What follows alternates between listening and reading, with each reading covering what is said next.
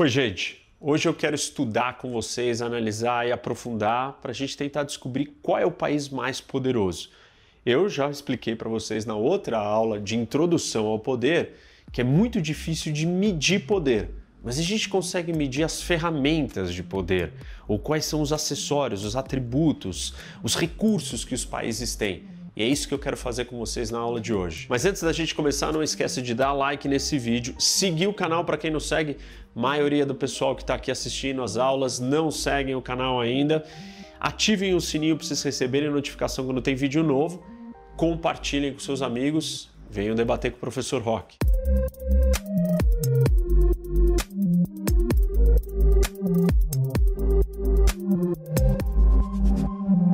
Bom, na aula introdutória sobre o que é poder, eu expliquei que poder é a capacidade de você conseguir aquilo que você quer. Então, como é que eu vou fazer uma aula agora tentando dizer para vocês quem tem mais poder?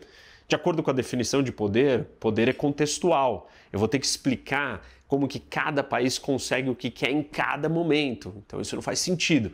Então o que eu vou tentar fazer aqui com vocês é a gente medir as ferramentas de poder ou seja, os acessórios, os recursos, que é diferente de poder. É, de um jeito popular ou informal, as pessoas associam ferramenta de poder a poder. Nós temos que ser preciso, então eu vou dar aqui as ferramentas de poder, nós vamos mensurar isso. Lembrem que eu expliquei para vocês, aliás, quem não assistiu à aula de introdução ao poder, por favor, faça, senão vai ser mais difícil de você entender esses conceitos dos tipos de poder que nós vamos medir aqui, ou dos tipos de ferramenta de poder associadas com esses poderes, principalmente os diferentes tipos de poder, o hard power e o soft power, ou as ferramentas de poder associadas com o hard e com o soft. Lembrem-se que o hard power ele está associado com o poder de comandar mudanças, de imposição, de você conseguir aquilo que você quer na força, na coerção ou até pelo uso do dinheiro. E aliás, muitas pessoas não sabem, mas dinheiro é hard power. Ou você tira recursos de alguém, você pune alguém, você sanciona, ou você bonifica. Isso não é poder de atração, isso não é soft, isso não é conquistar alguém, isso simplesmente é tangível, você impõe. É muito forte a força que você coloca em alguma coisa quando você tem um incentivo econômico ou a punição ou a penalização econômica. Algumas questões sobre o hard power, né? Então vamos chamar o hard power de força militar, força física. E quando a gente olha para a força física, algumas, algumas pessoas dizem que ela não tem mais utilidade no mundo de hoje, nós não temos mais tantas guerras, mas é, a gente tem que considerar que o hard power é o último poder, o recurso de última instância. Se tudo der errado, você tiver força física, tiver um grande exército ou a situação se deteriorar a ponto de uma guerra, e você tem capacidade de vencer o confronto, você vai ter poder, ou você vai ter uma ferramenta de poder. Lembre-se que ter todos esses recursos não garante que você ganhe a batalha, porque você vai precisar saber usar eles bem, e aí a gente entra no campo da estratégia. Mas supondo que quanto mais desses recursos você tiver, mais força você vai ter. Quando a gente fala de armas poderosas, como a bomba atômica, talvez ela não tenha utilidade ou seja muito difícil. Afinal de contas, uma guerra atômica, como já expliquei para vocês no, no, no, vídeo ou na aula da bomba atômica, ela é totalmente destrutiva. Então, os países não vão usar essa arma, mas ela tem um efeito simbólico, ela tem um efeito dissuasório. Então, a força militar ainda tem um papel. Claro que não é o mesmo papel que tinha no século XX. A França conseguiu dominar a Argélia com 60 mil soldados no século XIX. No século XX ou no século XXI, com 600 mil soldados, ela não consegue manter mais a Argélia. O uso da força militar, de soldados, já não cabe, não preenche, é muito difícil você ocupar um território, dominar um povo inteiro. Você tem muitas variáveis nas quais esta ferramenta ela já não é tão efetiva ela não é totalmente descartada, mas nós não vivemos num mundo do mesmo jeito onde era tão fácil você usar a força militar, ocupar e dominar povos. Algumas pessoas ainda dizem que democracias né, não entram em guerra com outras democracias. Esse é um dos grandes axiomas, uma das grandes teorias das relações internacionais, é, e por isso que os países ocidentais buscam espalhar, difundir a democracia no mundo, e por isso que o Immanuel Kant escreveu no seu no seu pensamento sobre a paz perpétua, que nós teríamos que ter democracias para alcançar a paz. Mas enfim, nem todos os países são democracias, então nós ainda temos um potencial de guerra e grandes potências como Rússia e China não são democracias. Então, a força militar ou a possibilidade de a gente ter uma guerra ainda existe e nesse caso o hard power ainda assim é útil. Sugiro para quem não assistiu o meu vídeo que eu explico sobre as possibilidades da gente ter guerra num futuro próximo. Tá aqui o link, então assistam se você não conhece essa aula, é interessante. Eu só falo sobre é, causas e possibilidades de guerra. Antes da gente ir para a mensuração do hard power, né? Então, hard power é o quê? Dinheiro, força, coerção. Antes da gente mensurar isso dos países, eu quero trazer para vocês uma outra reflexão. Imaginem que força está associado com hard. Será que eu posso usar essa ferramenta de poder, a força, para produzir soft? Lembra que o soft é a atração? Será que eu consigo usar força física para gerar atração? Claro, se eu te proteger. Então, percebam que a ideia da ferramenta de poder, como força militar, que normalmente está associada com hard, ela pode ser usada para produzir soft, Claro que você vai ter que desenvolver outras habilidades. Imagina o seguinte: se você for usar a força física para ameaçar alguém para conseguir o que você quer, então um país vai ameaçar o outro. Ele precisa ter duas coisas: um, capacidade. Se você é fraco, a sua ameaça não, não tem efeito em ninguém. E a segunda coisa é que você precisa ter credibilidade. Porque o que, que, adianta você ameaçar e o, o outro país vai olhar para você e falar assim, mas você não, não tem credibilidade, suas ameaças não, você não tem condições de levar elas adiante. Então, a mesma coisa acontece quando você vai usar a força militar para gerar atração. No caso, proteger alguém. Você precisa ter capacidade, você não protege alguém se você não é capaz de conseguir proteger ou cuidar daquele país ou daquela pessoa, e você precisa gerar confiança no outro. Afinal de contas, você não entrega a sua proteção, a sua segurança, a sua vida para alguém que você não confie. Então percebam que uma vez que você adquire as ferramentas de poder, seja um grande exército, muitos aviões, muitas armas, ainda assim você vai ter que desenvolver credibilidade, quando você for usar ameaça. E aí imagina o seguinte, o Brasil vira para a Argentina e fala assim: "Olha, Argentina, se você não se comportar, você vai enfrentar sérias consequências". Uma ameaça.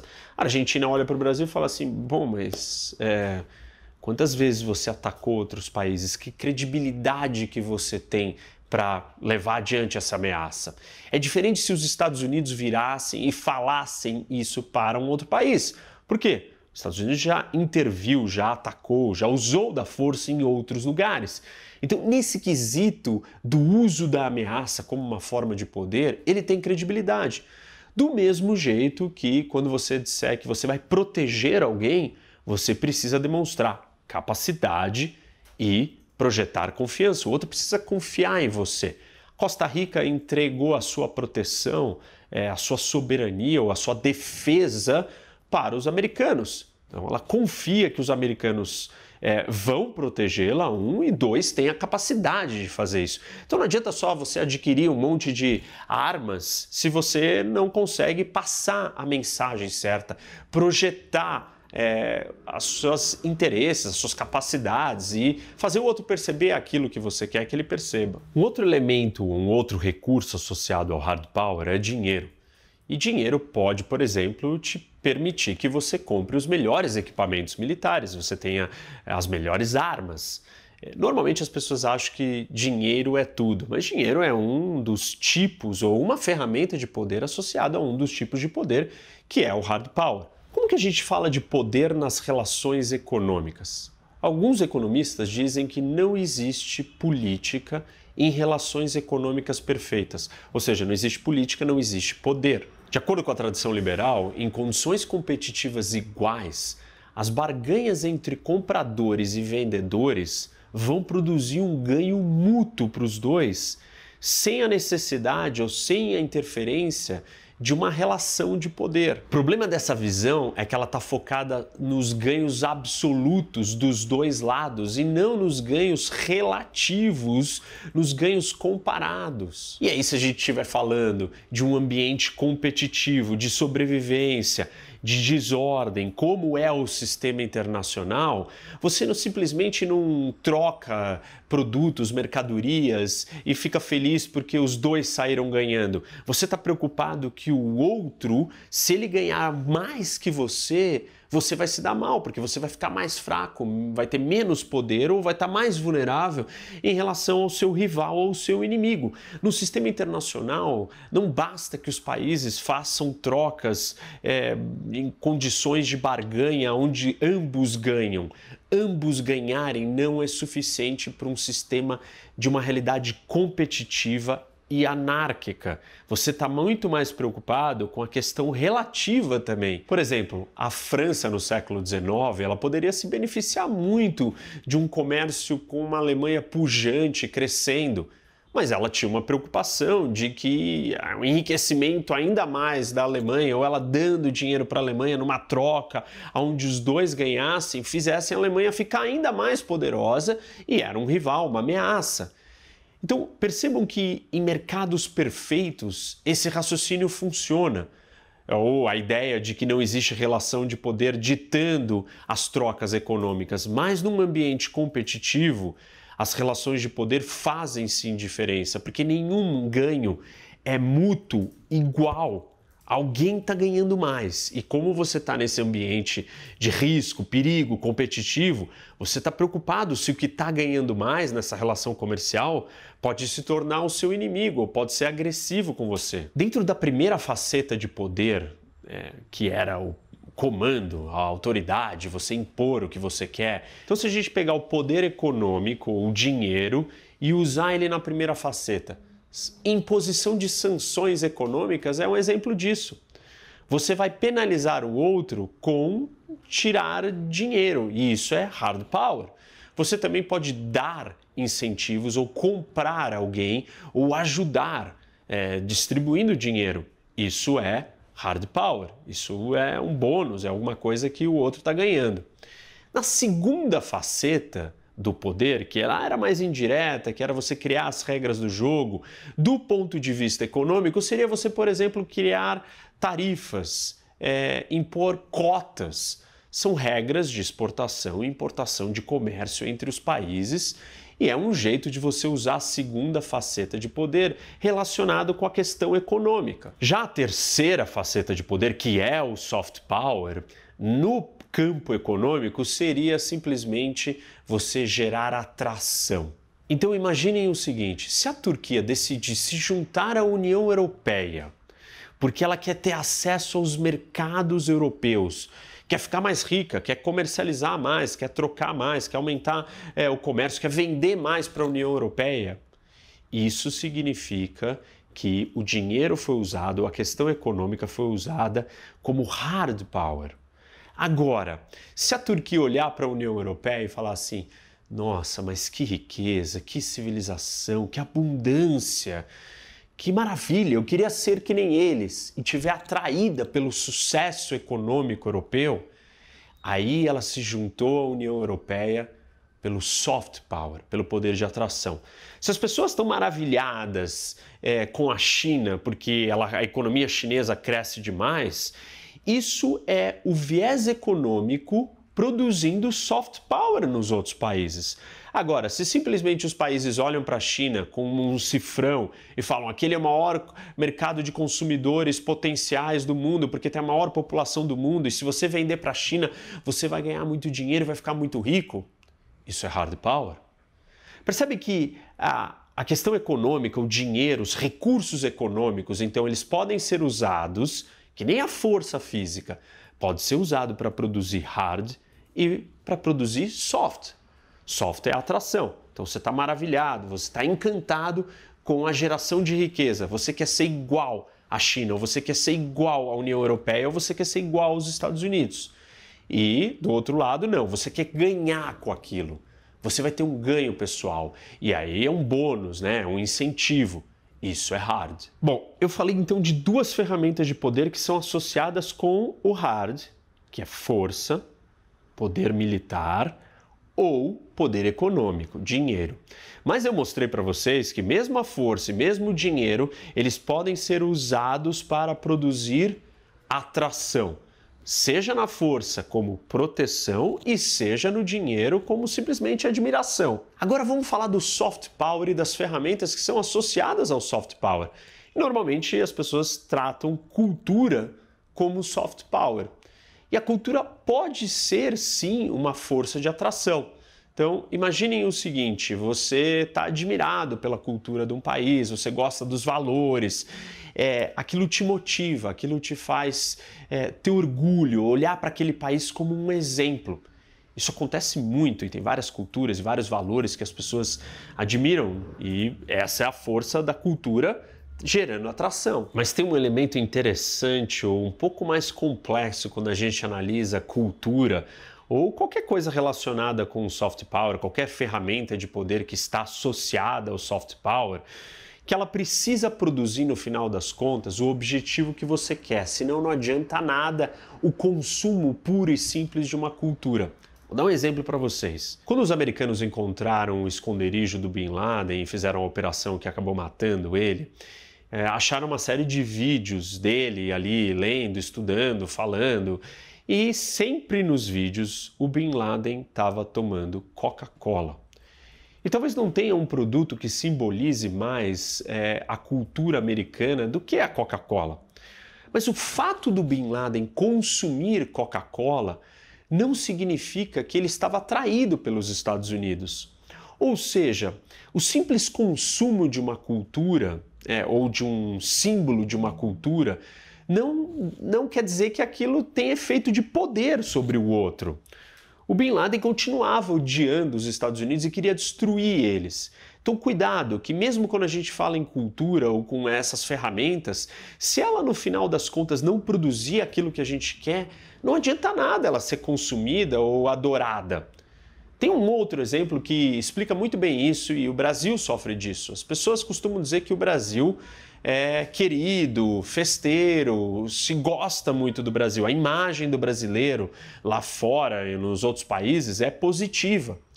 Mas isso não necessariamente é traduzido em resultado para o Brasil conseguir o que ele quer. O Brasil não senta numa mesa de negociação da Organização Mundial do Comércio e aí todo mundo olha para o Brasil e fala assim: nossa, a gente adora o Brasil, então vamos, vai, é, vamos ceder na negociação. Ou seja, é, esse suposto soft power, ou essa ferramenta que o Brasil tem, ela no final das contas não está sendo traduzida em resultado desejado, em objetivo alcançado. Então não adianta a gente ser alegre, festeiro, feliz, simpático e todo mundo gostar de nós se a gente não consegue traduzir esse gostar nos resultados que nós queremos.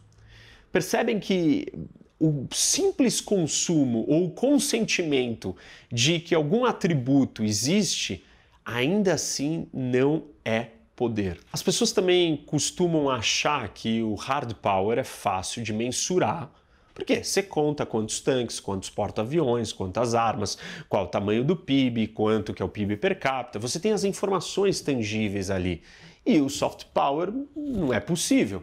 Mas claro que é você faz pesquisa de opinião pública. Basta você perguntar para as pessoas o que elas acham, se elas gostam. Lembre-se, né, que ela só gostar não quer dizer que você necessariamente vai ter o poder, mas você já deu bons passos adiante para garantir que você tem pelo menos é, a atração do outro.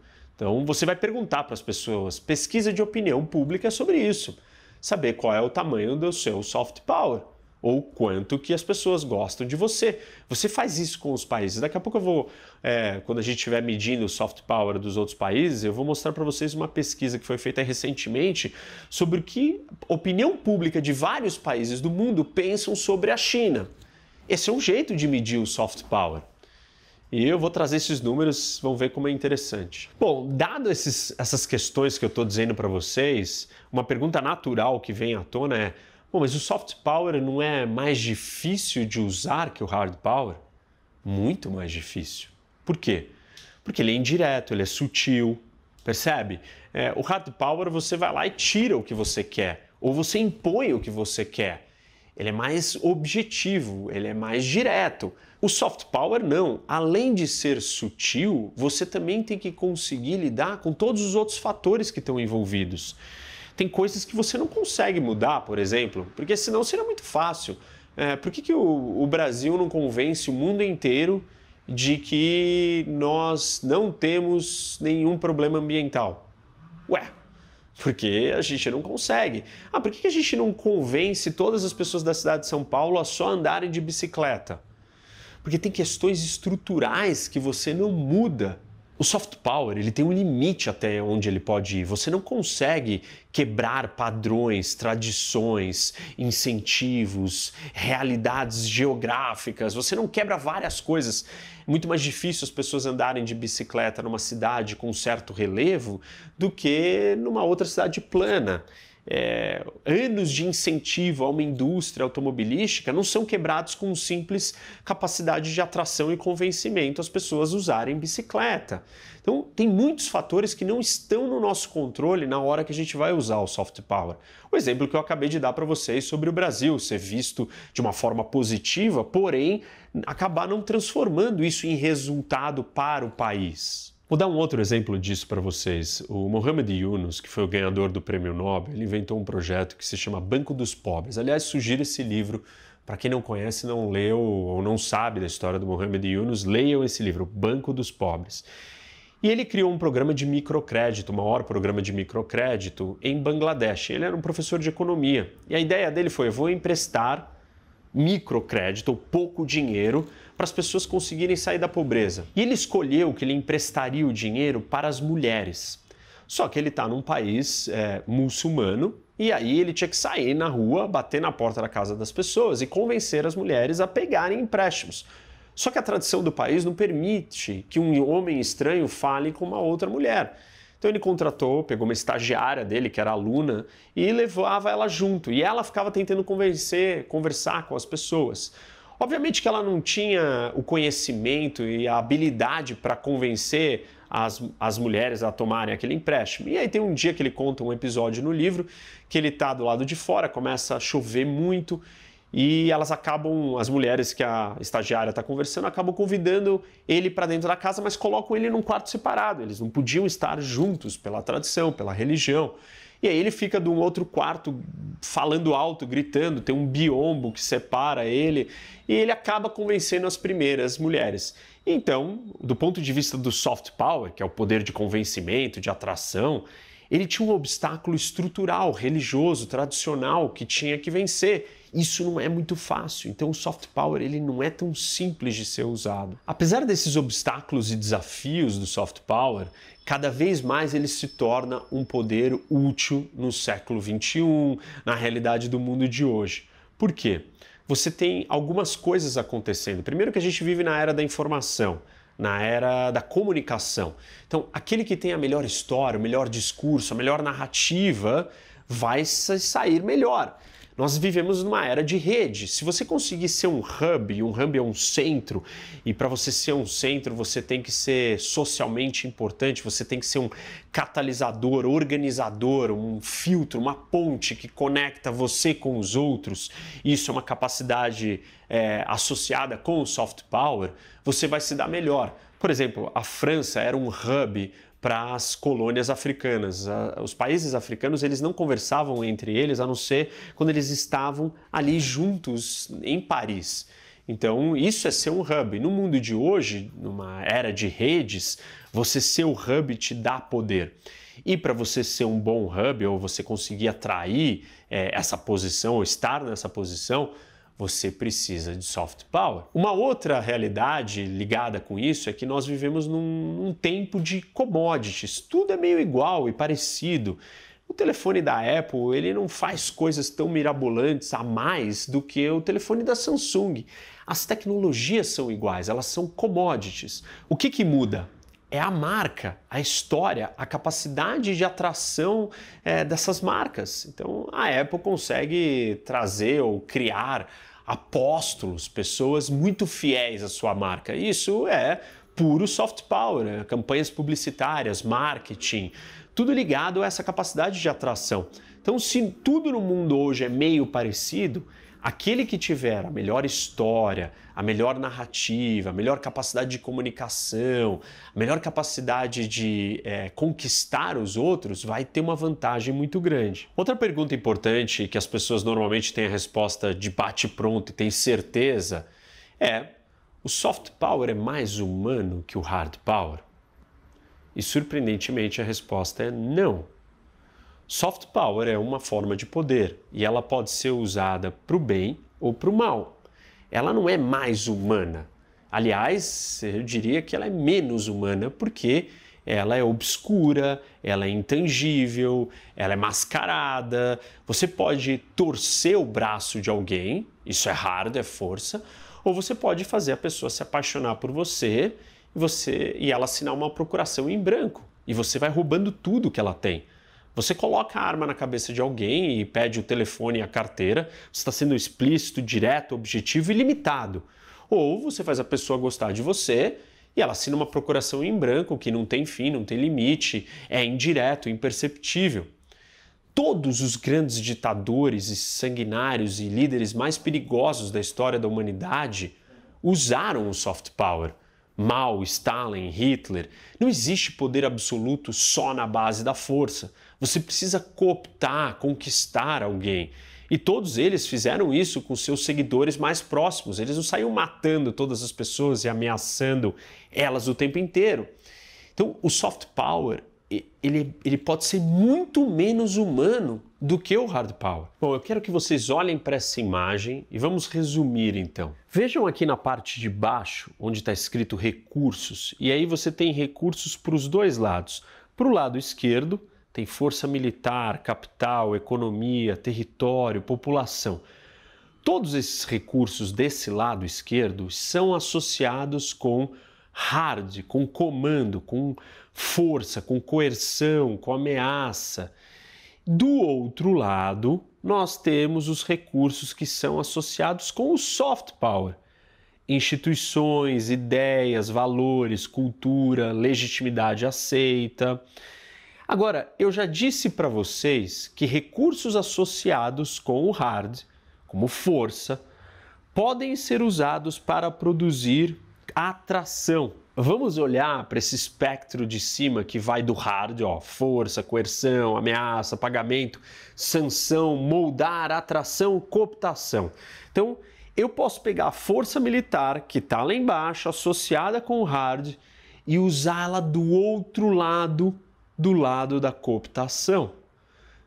E eu já dei o exemplo disso que seria o que?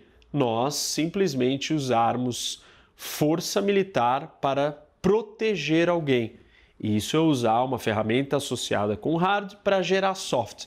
E o inverso, será que é possível? Será que dá para usar uma ideia, é um valor, uma cultura para produzir para produzir hard? Certamente. Óbvio que eu posso usar os valores ou ideias ou culturas associadas com o soft para produzir soft, do mesmo jeito que eu posso usar força militar, capital, é, território para produzir hard, mas eu posso usar os valores e as ideias para produzir hard, que é o oposto. Como que eu faço isso? Um exemplo seria uma organização terrorista como o Estado Islâmico, que usa uma ideia, uma cultura, um valor para atrair jovens para se tornarem é, homens ou mulheres bombas e se matarem, se suicidarem usando a força. Então vejam que interessante, os recursos, seja dinheiro ou seja cultura, eles podem ser usados tanto para gerar hard quanto para gerar soft e vice-versa. Bom, então agora vamos medir. Vocês já sabem que nós temos dois tipos de poder, ferramentas de poder associadas a esses dois tipos de poder, o hard e o soft. Nós temos que olhar para o mundo e medir quanto que dessas ferramentas os países têm. e certamente que não adianta eu olhar para todos os países do mundo, eu estou preocupado com aqueles que podem ser os mais poderosos. E essa categoria ela é pequena, porque não adianta eu imaginar que a Suécia vai ser o país mais poderoso do mundo. Ela não tem tamanho, não tem porte, não tem riqueza suficiente, não, não tem como. Nós vamos ter que olhar para os países gigantes. E aí nós estamos falando de China, Índia, Japão, Rússia, e não é gigante só de território, né? O Japão é uma exceção, mas população, riqueza, enfim, uma combinação de coisas. Você tem que ter um tamanho mínimo para é, ser relevante. Turquia, França, Alemanha, Reino Unido, Estados Unidos, Brasil, México também. Então, esses são os potenciais países que podem ser os mais poderosos do mundo. Vamos olhar primeiro para a mensuração do hard power. E qual é o primeiro mensuração de hard power? Economia. Quanto rico é um país? Então é o PIB. E aí a gente vai olhar dos, desses países que eu identifiquei como os mais importantes, que por acaso estão nas primeiras posições. O primeiro deles, os Estados Unidos. Segunda economia, a China. Terceira, o Japão. Quarta, a Alemanha. Quinto, Reino Unido, sexto, Índia, depois França, e aí nós vamos ter a Rússia na 11 posição, o Brasil na 13 terceira. Claro que essa não é a única maneira de medir riqueza, mas é uma maneira mais básica, simples, direta e reconhecida. Tem um analista importante que é o Jim O'Neill, que ele que criou o termo BRICS, e ele diz que em 2027 tem outras previsões que dizem que vai ser antes, enfim, que a China ou o tamanho da economia chinesa vai passar os Estados Unidos. Claro que só olhar para o tamanho do PIB não é tão aprofundado, dado que a China tem muito mais gente, tem uma população imensa. É natural que a economia da China passe à americana.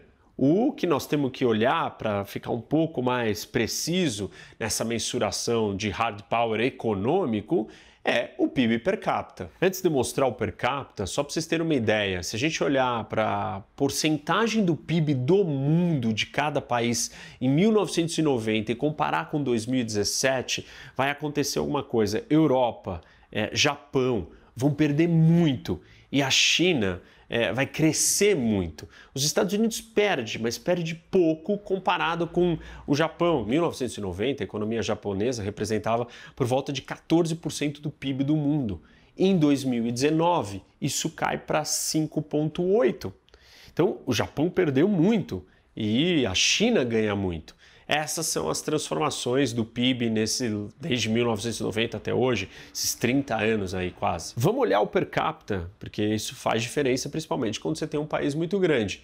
De novo, olhem esses dados aqui, 1990. Daqueles países que eu comentei, o Japão era o primeiro ali, na 12 segunda é, posição, com 24 mil dólares. Os Estados Unidos vinha logo na sequência, em 13 terceiro, com 23 mil dólares. Depois Alemanha, França em 16, Reino Unido 24, é, México 64, Brasil 65, Índia 159, com um PIB per capita de 363 dólares.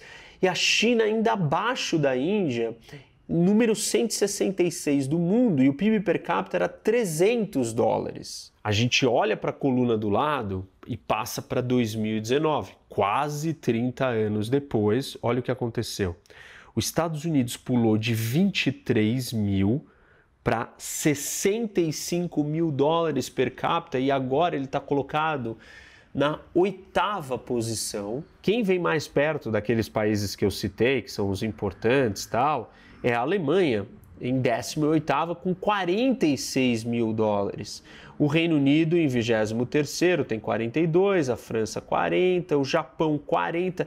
Reparem, gente, que o Japão de 24 ele subiu para 40. É, mas ele caiu, ele era a 12 posição do mundo e agora ele é o número 27. Os Estados Unidos não só aumentou muito, como subiu de posição no ranking ao longo desses 30 anos. A Rússia subiu, é, a China Lembra, a China estava em 166 e o PIB per capita era de 314 dólares. Olha a China em 2019, o PIB per capita é de 10 mil dólares. Realmente esse crescimento é fenomenal, mas ela ainda é número 68 do mundo. Ela está muito atrás de 10 mil dólares para os 65 mil dólares dos Estados Unidos. É uma gigantesca diferença.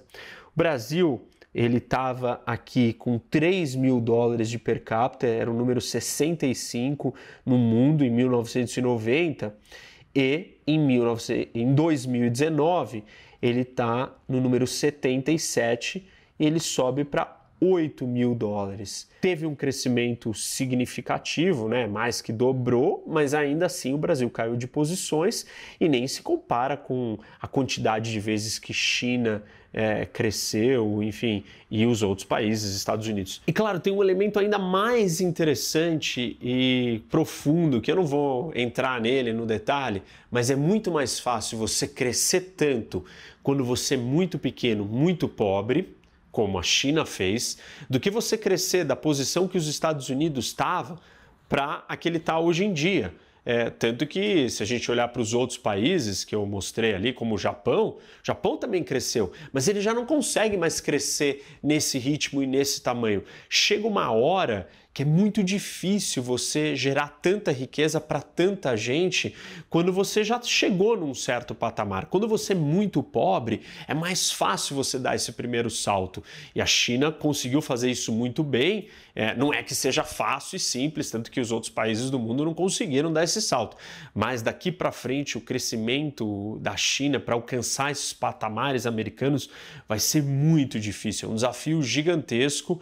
Vou falar um pouco disso nos próximos dados que a gente vai olhar. Vamos olhar para o segundo elemento associado com hard power, que é a força militar, a força física. Falei do dinheiro, agora vamos falar da força militar. Como é que a gente mede isso? Não é o tamanho do exército só, mas quanto que se gasta com defesa. Vamos olhar para esses dados aqui. De todos os gastos de defesa no mundo inteiro, os Estados Unidos representam 39% de tudo que foi gasto em defesa. Isso foi em 2020. O segundo país é a China, com 13%. Depois a gente tem a Índia com 3,7%. Depois a Rússia com 3,1%. O Reino Unido com 3%. A Arábia Saudita com 2,9%. A Alemanha com 2,7%. França com 2,7%. Japão com 2,5%. Coreia do Sul com 2,3% dos gastos do mundo.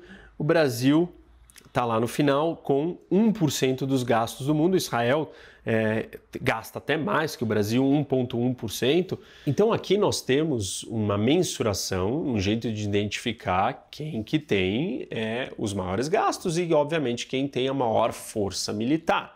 Não adianta só a gente olhar para quanto se gasta, mas nós temos que olhar para grandes armas. E eu não vou falar das bombas atômicas, porque isso está numa outra aula que eu falo já da bomba atômica, mas eu vou falar de uma outra máquina de guerra, talvez uma das mais poderosas do mundo, que são porta-aviões. Olhem essa máquina de guerra, que é a capacidade de você levar a sua força aérea é, e transportá-la para qualquer lugar do mundo, ou para a maioria dos lugares do mundo, dentro de um navio. Os Estados Unidos têm 11 porta-aviões. O segundo colocado, que é a Inglaterra, tem dois. A China tem dois, mas eles não estão totalmente operacionais no sentido de prontos para o combate, para a batalha. Vale ressaltar, gente, que leva muito tempo para você conseguir operacionalizar um porta-aviões de uma forma é, efetiva, como uma, uma força de combate. Você precisa de muito treino, muitos pilotos, você precisa muitos anos para chegar num estágio de isso ser parte da sua força é, militar. Aqui na nossa lista, Itália tem dois, França tem um, Índia tem um, o Japão não tem nenhum, por exemplo, a Rússia tem um e o Brasil não tem mais nenhum. O Brasil chegou a ter um porta-aviões que ele recebeu da França, bem menor, pequeno, é, mas a gente tinha problemas com os aviões. Mas enfim, aqui está um outro jeito de vocês medirem e entenderem quem tem mais poder do ponto de vista militar. É, a gente pode olhar para infinitos dados sobre tudo isso, a quantidade de aviões, a quantidade de tanques, a quantidade de soldados e assim por diante. mas eu quero só dar é, alguma referência para vocês sentirem a diferença das coisas. Então, agora que a gente já falou do hard power, tanto da vertente econômica quanto da militar, vamos falar do soft. E o soft eu expliquei para vocês que ele só pode ser mensurado de acordo com a percepção do outro. Claro que a influência, a presença, ela é um efeito dos outros te perceberem. E isso é muito relativo, não tem algo tangível, mas a minha análise aqui ela é levando em consideração o que a maioria das pessoas pensam. Isso é uma percepção geral do mundo. Da, da, minha cabeça? Não, do que as pesquisas de opinião, do que estudos mostram. Você pode não concordar com essa parte do que eu estou falando, mas se você perguntar para a maioria das pessoas, talvez elas concordem. E aí então a gente tem que fazer esse exercício. O que que ou quem tem mais soft power? E eu começo perguntando para vocês. Vocês acham que a França tem soft power? Lembra o que é soft power? Capacidade de atração. As pessoas gostam da cultura francesa, gostam da história, gostam da comida, é, gostam da França em geral? Diria que sim.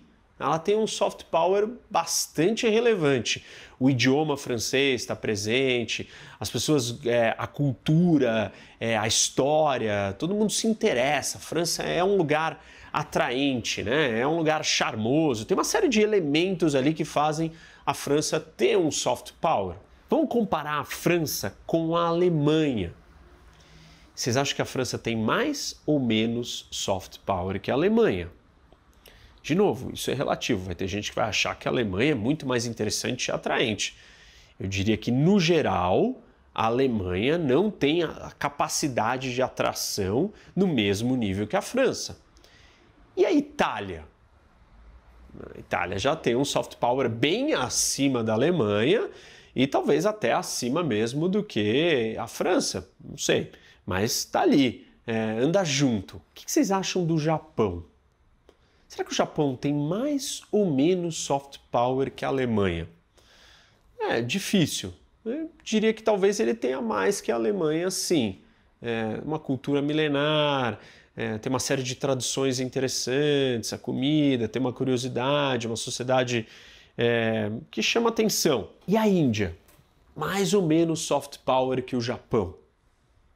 A Índia também tem uma cultura bastante forte, relevante, é, desperta curiosidade, tem uma série de elementos que chamam a atenção é, das pessoas.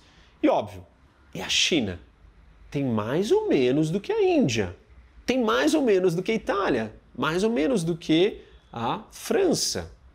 Não me parece que a China tenha esse soft power nesse nível. E claro, e os Estados Unidos, que é tido como o país que tem mais soft power? Por quê? Existe um sonho americano, existe uma indústria, uma máquina é, de cultura, de filmes, de é, música, que disseminou, contaminou, chegou a todos os cantos do mundo. Isso não é desprezível, isso não, não, não é de se jogar fora. Tudo bem, não importa que você não goste dos Estados Unidos, o que importa é que existe o sonho americano, o American Dream, e esse American Dream ele toca muitas pessoas. Não existe o equivalente ao sonho chinês, Chinese Dream. Não tem isso, as pessoas não sonham elas podem até estarem atraídas pelo crescimento de alguma forma, mas não têm a mesma capacidade de atração é, que os americanos têm. Claro, nós podemos comparar os americanos com os outros lugares da Europa e do mundo e com o Brasil. O que vocês acham? Que o Brasil tem quanto soft power? Mais ou menos que a China? Eu diria que o Brasil tem mais soft power com a China. Claro, nós temos uma dificuldade que é traduzir esse soft power em objetivo, resultado que nós queremos mas acho que nós somos mais atraentes, temos um apelo maior. E temos apelo maior que outros europeus, certamente. Então, o soft power ele é mais intangível, ele é mais subjetivo. Mas as pesquisas de opinião hoje, principalmente depois da pandemia, em relação à China, mostram algumas dessas coisas que eu estou falando para vocês. Vou dar um dado para vocês, uma pesquisa feita recentemente, de um artigo publicado no Washington Post, que compara é, a opinião pública de alguns países do mundo com a China. Em 2017, 47% dos americanos tinham uma visão negativa da China. Em 2020, esse número subiu para 73%. Vocês devem estar pensando, ah, mas isso é uma questão dos americanos, porque eles têm uma rivalidade com a China. E aí essa pesquisa foi feita em outros países. No Canadá, na mesma época de 2017 para 2020, subiu a, a visão negativa que os canadenses tinham da China de 40 para 73%. No Reino Unido, de 37% para 74%. Austrália de 32 para 81. Na Coreia do Sul, que já é vizinha da China, tal, tá preocupada com a ascensão chinesa, com o gigante do seu lado, o número já era bem mais alto, era de 60% e sobe para 75%. E até os escandinavos, a Suécia subiu de 49 para 85. Ou seja, a pandemia trouxe uma visão sobre a China mais negativa. Então, o soft power chinês, ele está em decadência. Isso não quer dizer que ele vai ficar, mas esse é um fato real. As pessoas estão incomodadas, estão preocupadas. A questão da pandemia com certeza exacerbou isso, mas não é o único fator. A postura chinesa e uma relação e uma série de coisas está fazendo com que a opinião pública do mundo perceba a China de uma forma negativa. Se a opinião pública vê a China de uma forma negativa, o seu soft power está diminuindo. Bom, eu quero voltar agora para a questão econômica ou para a questão do desenvolvimento como um todo, o desenvolvimento econômico de um país porque isso é que vai gerar riqueza, isso que vai gerar é, a capacidade de informação, de conhecimento, de educação. Então, um país desenvolvido certamente ele tem mais ferramentas para ser mais poderoso. Como que os países se desenvolvem? De acordo com a teoria econômica clássica, você precisa de três fatores ou três elementos: terra, mão de obra e capital. Claro que nós já estamos vivendo uma outra era onde só esses três elementos não são suficientes, mas vamos olhar para eles em primeiro lugar e depois eu vou trazer potenciais outros elementos que são discutidos hoje em dia. Tem quatro outros elementos, de acordo com as teorias mais contemporâneas, do que, que você precisa para se desenvolver. Se desenvolver significa que você ficou maior, mais forte, mais poderoso, mais relevante. Então, tudo isso vai ter um impacto em quem é mais poderoso. Vamos medir esses três primeiro: mão de obra, e aí é pessoas, né? É capital e terra. Terra é você ter espaço livre, terra sobrando. Então vamos olhar para a densidade populacional, ou seja, a quantidade de pessoas dentro daquele espaço.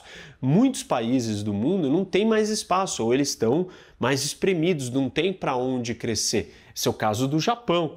O Japão tem um problema, é uma ilha minúscula com uma população muito grande, não tem tanta terra. Eles vão dizer, ah, mas terra não é mais importante. Claro, nós estamos já além da teoria econômica clássica, mas eu estou trazendo todos os elementos necessários para você mensurar o poder. Olhem esse mapa aqui. E esse é o mapa da densidade populacional global de 2017. Então reparem que os países mais verde ou mais escuros são aonde a densidade populacional é maior, ou seja, menos terra sobrando. Onde estão localizados esses lugares? Na Ásia, né? A Índia é o que está mais escuro aqui, Bangladesh do lado, mas a China também, o Japão também e na Europa tem uma concentração.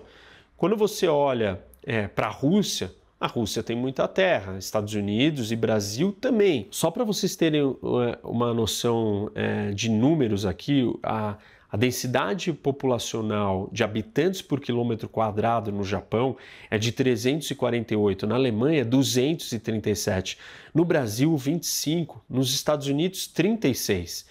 A média global é de 59. Nós precisamos fazer um parênteses nessa história, porque é óbvio que o Brasil tem muita terra, mas uma grande parte da nossa terra não é habitada, porque ela não é apropriada. A floresta amazônica é esse território. Não tem como se viver ali dentro, é muito difícil. A mesma coisa acontece com a Rússia, na Sibéria, nas áreas congeladas e muito frias e isso também, em uma certa medida menor, nas montanhas rochosas ou na áreas dos Estados Unidos mais difíceis de serem habitadas, e o Canadá a mesma coisa. Então, não é só olhar para o tamanho da terra, né, com a relação com a população, mas que terra é essa que está disponível? Então, esse é um outro elemento. Mas olhando para esses números no geral, a gente pode ver que os europeus têm problema com terra, Índia e China também, Japão também, e aí Brasil, Rússia e Estados Unidos estão numa situação melhor. Claro que a Rússia é numa situação ainda mais complicada que a nossa, porque a maior parte do seu território está localizada em regiões muito inóspitas e difícil de você viver. Eu preciso que vocês olhem para essa imagem. E ela é famosa, conhecida, vocês estão acostumados a ver ela. E essa é imagem do rio. E isso daqui é lindo, né? Bonito de ver. Mas do ponto de vista de terra, falta terra. Não tem para onde crescer, não tem o que ocupar. Esse é um problema que o Brasil tem. A topografia, o espaço que está disponível, impede que as cidades possam crescer para qualquer direção. No caso do Rio, nem tem mais para onde crescer. É, você não pode crescer para cima da montanha. Isso não é, não é um lugar habitável do ponto de vista geopolítico.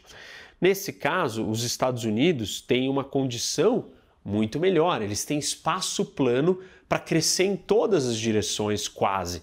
A maioria das grandes cidades americanas ainda tem espaço para crescer em pelo menos duas direções. É, isso não é a mesma coisa nos outros países que têm problema com espaço. Se a cidade não pode crescer, a economia não vai crescer, o país não consegue continuar é, ganhando e se desenvolvendo. Então, aí tem um obstáculo. O outro elemento é mão de obra. E mão de obra é o quê? População.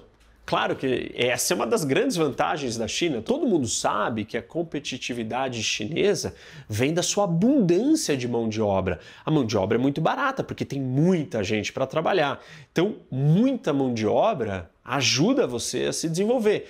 Países como o Japão, onde a sua população está envelhecendo, as pessoas não querem ter mais filhos, vai ser um problema. O, o, tamanho do país vai encolher, a população vai diminuir. O Japão tem esse problema, a Rússia tem esse problema, a Alemanha tem esse problema, a França é, passou por isso, mas conseguiu trazer programas é, para alterar a sua realidade demográfica, incentivar as pessoas a terem filhos. E essa é uma, é uma realidade que ela afeta todos os países. Conforme o país ou a renda vai ficando mais alta, as pessoas desejam ou vão tendo menos filhos. Então, a taxa de fertilidade ela vai caindo conforme a renda vai aumentando. Então, esses países ricos vão ter uma dificuldade porque a população vai começar a envelhecer. Quem consome é a população jovem. Você vai ter problemas de, de saúde, de custo de previdência, de aposentadoria para todo mundo, e você não vai ter quem trabalhe mais. Talvez o Japão é, seja o único país que esteja preparado para lidar com uma das possíveis alternativas para isso, que é trazer informática, robôs para dentro da sociedade e da civilização. Outra alternativa, e essa é a mais comum, mais aceita talvez, mas não tão aceita assim, não tão fácil, é imigração. E esse é o caso dos Estados Unidos. Os Estados Unidos conseguem ter uma taxa de fertilidade positiva, uma demografia positiva, porque ele é capaz de atrair muitos imigrantes. E aí os imigrantes continuam mantendo a população americana estável. A China está tendo um problema seríssimo, ela vai diminuir, a população vai encolher, você pode achar que isso é bom, mas a velocidade com que a China envelheceu e o nível de pobreza que ela tem ainda, isso é muito sério problemático e complicado. Tanto que a política do filho único na China foi abolido e agora não só dois filhos, mas um incentivo, a permissão para que você tenha três filhos. Esse problema é seríssimo.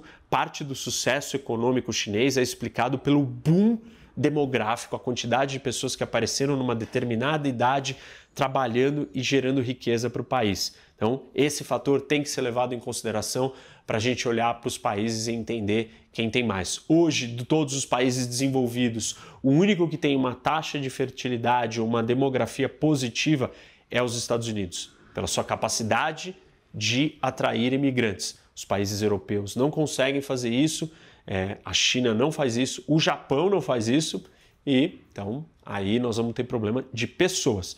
Claro, você já sabe quais são os números, né? A maior população do mundo é China, depois é Índia, é, Estados Unidos e assim por diante. Isso coloca o ranking aí de quem tem mais mão de obra. Falei de terra, falei de mão de obra. E agora capital. E eu não vou usar capital de uma maneira convencional, dinheiro. Eu vou usar um outro tipo de capital mais ligado à geopolítica, que é um capital entregue pela natureza, que são os rios navegáveis. Lembra que o meio de transporte mais barato é o marítimo. E se você tem um rio navegável, você não precisou construir nenhuma estrada, nenhuma ferrovia. Isso é capital. Isso é dinheiro dado, isso é infraestrutura, isso é logística, isso traz e gera muita riqueza. Ainda vou fazer a aula da geopolítica dos rios e como que isso tem um impacto tremendo, absurdo no desenvolvimento de uma nação. O país do mundo que tem a maior quantidade de quilômetros de rios navegáveis é os Estados Unidos. O Brasil tem grandes bacias, mas a maior de todas, que é a bacia amazônica, está localizada numa região de difícil acesso, difícil concentração de pessoas, não é uma área produtiva, não é uma área rica.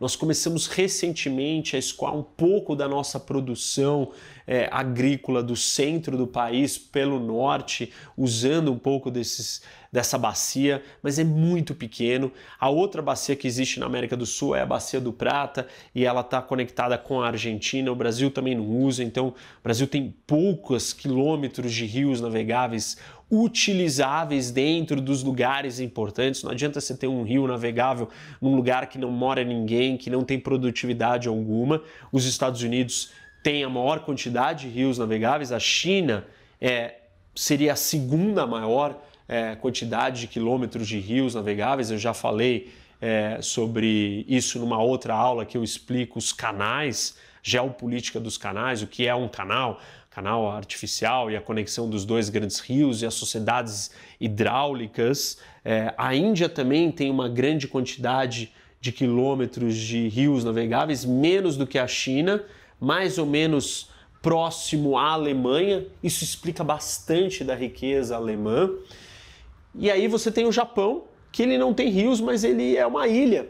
Então, essa ilha permite a navegação entre pedaços internos aqui, de uma parte a outra do país. Isso funciona como uma espécie de rio. Isso dá bastante capital é, para o Japão.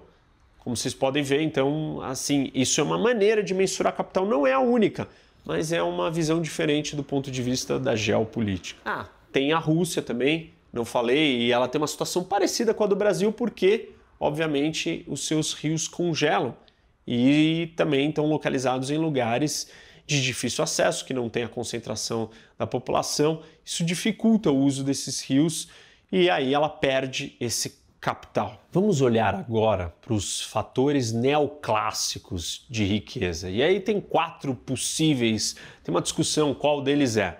Não adianta nada você ter mão de obra se você não tiver mão de obra qualificada. E o que é a mão de obra qualificada? Capital humano. Se um país não tiver capital humano, ele não vai enriquecer. Como é que você tem capital humano? Através da educação. Você precisa formar as pessoas. Vou mostrar para vocês o ranking aqui das melhores universidades do mundo. Esse é um jeito de medir quem tem mais capital humano ou quem tem a possibilidade de gerar o melhor capital humano. Um outro fator desses quatro aí neoclássicos é o capital intelectual. Não adianta você ter mão de obra, ter mão de obra qualificada, se você não conseguir traduzir essa qualificação, esse conhecimento no que? Em produtividade, em produtos, em invenções, inovações. Capital intelectual é a capacidade de você gerar novos produtos, novas invenções. Então, a quantidade de patentes que essas mentes do capital humano foram capazes de produzir. Quanto que se gasta, por exemplo, em pesquisa e desenvolvimento? Tudo isso é capital intelectual. Não adianta você ter é, capital humano, capital intelectual, e você não ter aqueles que vão empreender, os empreendedores. Toda economia ela é movida por empresas, por empreendedores, por empreendimentos. Então você precisa ter pessoas que tenham vontade de fazer isso, tem que ser fácil conseguir empreender. Então tem rankings e publicações de relatórios que analisam quanto fácil é você fazer negócio em um país. Vou mostrar ele aqui para vocês. Se chama Doing Business fazendo negócios. É uma publicação do Banco Mundial. Todo ano eles analisam o ranking dos países que são mais fáceis fazer negócio. Sem empreendedores, não tem emprego, não tem desenvolvimento, não tem economia. Não adianta nenhum desses três, capital intelectual, capital humano e empreendedorismo, se você não tiver capital social. E eu não vou falar do capital social porque tem uma aula minha que é, eu dei numa faculdade, está aqui no canal, que se chama Capital Social. Assistam ela porque eu vou a fundo, explico os detalhes do que é o capital social, mas resumindo aqui para vocês é o seguinte: não adianta nada você estar tá num lugar desses, com todos esses acessórios, e essa sociedade te joga para baixo. O capital social é sobre é, coletividade, como que a sociedade te ajuda a dar certo ou te afunda.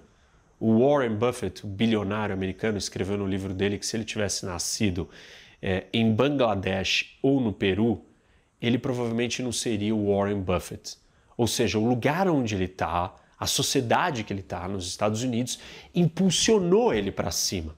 Esse é um dos problemas que a gente tem e fala muito aqui no Brasil. Ah, é, nossa sociedade não nos ajuda, nós temos problemas culturais.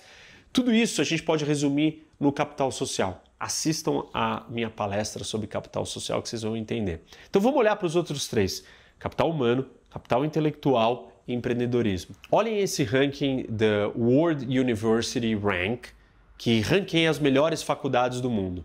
Não tem como você ter um capital humano sem os grandes centros de ensino. Ó, vamos olhar aqui os 20 primeiros. Vejam aqui, a primeira é Oxford, segunda Stanford, nos Estados Unidos, Harvard, nos Estados Unidos, é, Estados Unidos de novo, California Institute of Technology, é, MIT nos Estados Unidos, sexta Cambridge, no Reino Unido, depois, Berkeley, nos Estados Unidos, Yale, Estados Unidos, Princeton, Estados Unidos, Chicago, Estados Unidos, Reino Unido, Estados Unidos, Estados Unidos, Suíça, 15ª Estados Unidos, Reino Unido, 16ª, Estados Unidos, 17ª, 18ª Canadá, Estados Unidos e Estados Unidos. Então, das 20 primeiras, 14 são americanas. Aí nós temos algumas do Reino Unido, tem uma da Suíça e uma do Canadá. A primeira chinesa aparece em número 23. A primeira russa aparece em 174. A primeira brasileira está por volta de 200, entre 200 e 250, que é a USP. A indiana está entre 300 e 350, a primeira indiana. Então aqui fica claro qual país tem a melhor estrutura para gerar capital humano, que são as faculdades, são a capacidade de você ensinar, de você trazer conhecimento para as pessoas. E aí deu para perceber o quanto que os Estados Unidos está disparado na frente dos outros e até da China, que tem a sua primeira só em número 23. E os Estados Unidos, das primeiras 20, 14 são americanas. Vamos olhar para a questão do empreendedorismo e como que a gente mede isso. Uma das maneiras de medir se nós teremos ou não empreendedores num país é quanto fácil é empreender. E o Doing Business, esse relatório do Banco Mundial, ele faz isso.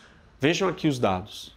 Dos nossos países aqui, os Estados Unidos é o sexto do mundo. Depois a gente tem a Alemanha, número 22, a Rússia 28, China 31, a Índia é número 63 e reparem, nem sinal do Brasil. O Brasil só vai estar tá 124. De todos esses países grandes que eu falei para vocês, o Brasil é o pior disparado. O que, que o ranking mede? Facilidade de fazer negócio, começar um negócio, lidar com licença para construção, conseguir eletricidade, registrar propriedade, conseguir crédito, é, proteger o investimento, pagar imposto. Aliás, esse é um dos que o Brasil vai pior. Então, como vocês podem ver, é, o Brasil está ruim, Estados Unidos está muito à frente dos outros países, a China está ali em trigésima,